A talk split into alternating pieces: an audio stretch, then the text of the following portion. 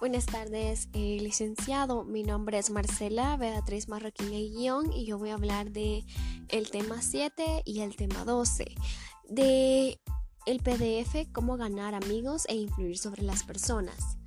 Eh, como primer punto, el tema 7, cómo obtener la cooperación. Eh, la cooperación es el resultado de una estrategia que aplicada a un objetivo desarrolla un grupo de personas o instituciones que comparten un mismo interés u objetivo. Recientemente, eh, con la eh, pandemia del COVID-19 hemos visto la importancia de la cooperación entre países como en los momentos eh, de crisis mundiales es donde la cooperación de verdad toma importancia el papel fundamental de la cooperación. Este proceso generalmente se emplean métodos colaborativos, asociativos, que facilitan eh, la consecución de una meta común. Como en el ejemplo tomado anteriormente, podríamos llamar eh, la meta en común, encontrar la vacuna eh, para este virus y también ayuda mutua que hubo, como por ejemplo la ayuda de Estados Unidos al Salvador con los paquetes de comida que brindaron de alimentos básicos, granos básicos, mientras estuvimos en cuarentena. Bueno, ¿cómo se puede lograr una cooperación? La cooperación puede ser interdependencia positiva, una responsabilidad individual o grupal, aunque más que nada yo me inclinaría por una responsabilidad grupal, ya que la cooperación enfoca el eh, trabajo en equipo o eh, trabajando juntos por un mismo fin. Como lo mencionaba en el artículo, eh, el señor Adolf Selt nos muestra un ejemplo de cómo la cooperación se necesita de agrado, que voluntariamente se quiera ayudar. No es un punto obligado, algo que se compre o que haga una cosa determinada. Todos preferimos creer que ayudamos voluntariamente porque se nos antoja y también colaboramos aplicando ideas o algunas otras aportaciones. Nos gusta que se nos consulte acerca de nuestros deseos, nuestras necesidades y nuestras ideas. Al hombre hay que enseñarle como si no se le enseñara y ponerlo lo desconocido como olvidado.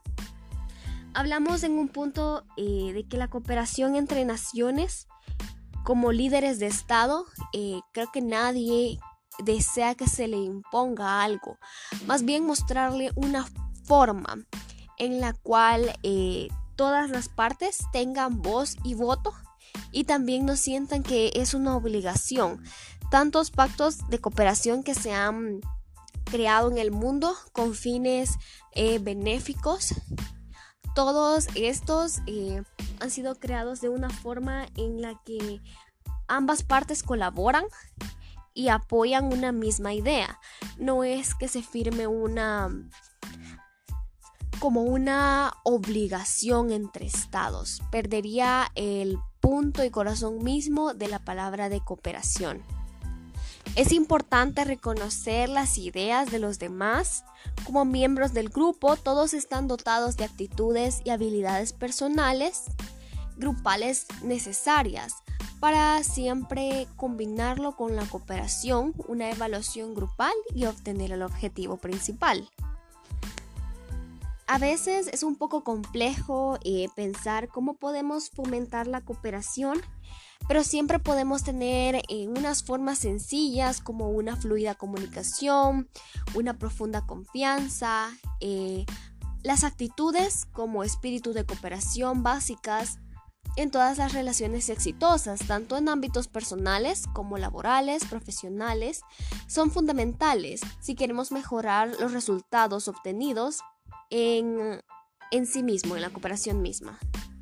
El aprendizaje colaborativo se puede definir como una filosofía, ya que implica eh, fomentar el trabajo, eh, construir juntos, aprender, cambiar, mejorar. Esto responde a muchas de las necesidades que el mundo global en el que vivimos. Eh, el aprendizaje colaborativo lo podemos destacar ya que dictamina la creación de grupos reducidos en los que se trabajan para maximizar el aprendizaje, como una metodología que el sistema a través de una serie de recursos didácticos crea la necesidad de que los integrantes de un grupo trabajen juntos. Es una forma sencilla de mostrar la cooperación, un aprendizaje cooperativo. Eh, algunos elementos que se pueden identificar como imprescindibles para que se lleve a cabo un aprendizaje puede ser la independencia positiva, ya que este nos enseña a trabajar en grupos. El grupo asume sus objetivos y cada miembro es responsable eh, de la parte que le corresponde. Una interacción estimuladora. En esta podemos ejemplificar que el grupo trabaja junto en una, juntos en una tarea en la que se promueva el éxito de los demás, se compartan los recursos existentes y ayuden y respalden a los demás miembros del grupo.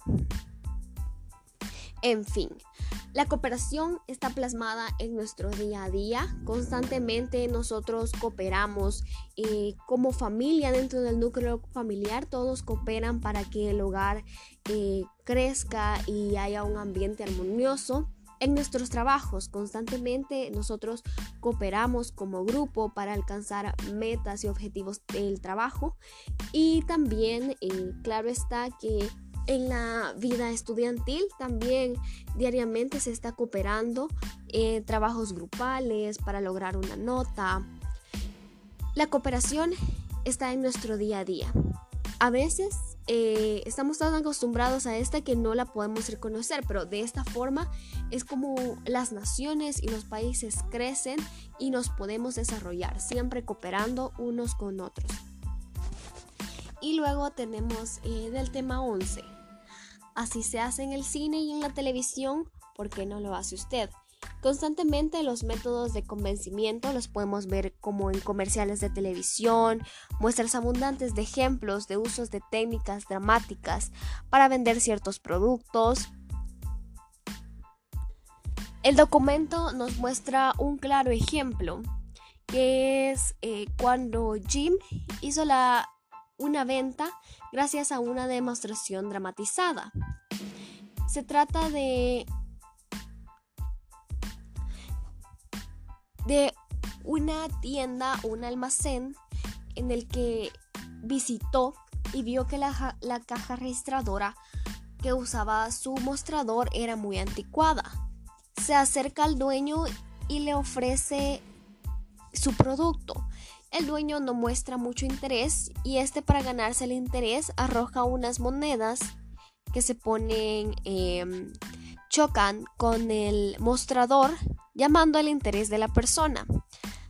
Y así logró reemplazar su vieja máquina. Es un ejemplo sencillo, pero eh, está como bien claro la forma en la cual muchas veces tenemos que ganar la, la atención de las personas, no de la forma solo con palabras, sino más que todo como con hechos, con actitudes.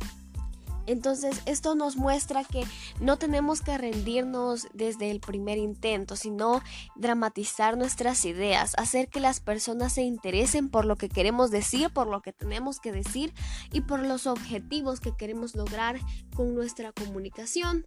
Y me parece muy acertado el tema de, ¿y si se hace en el cine en la televisión, por qué no lo hacemos nosotros en nuestra vida cotidiana.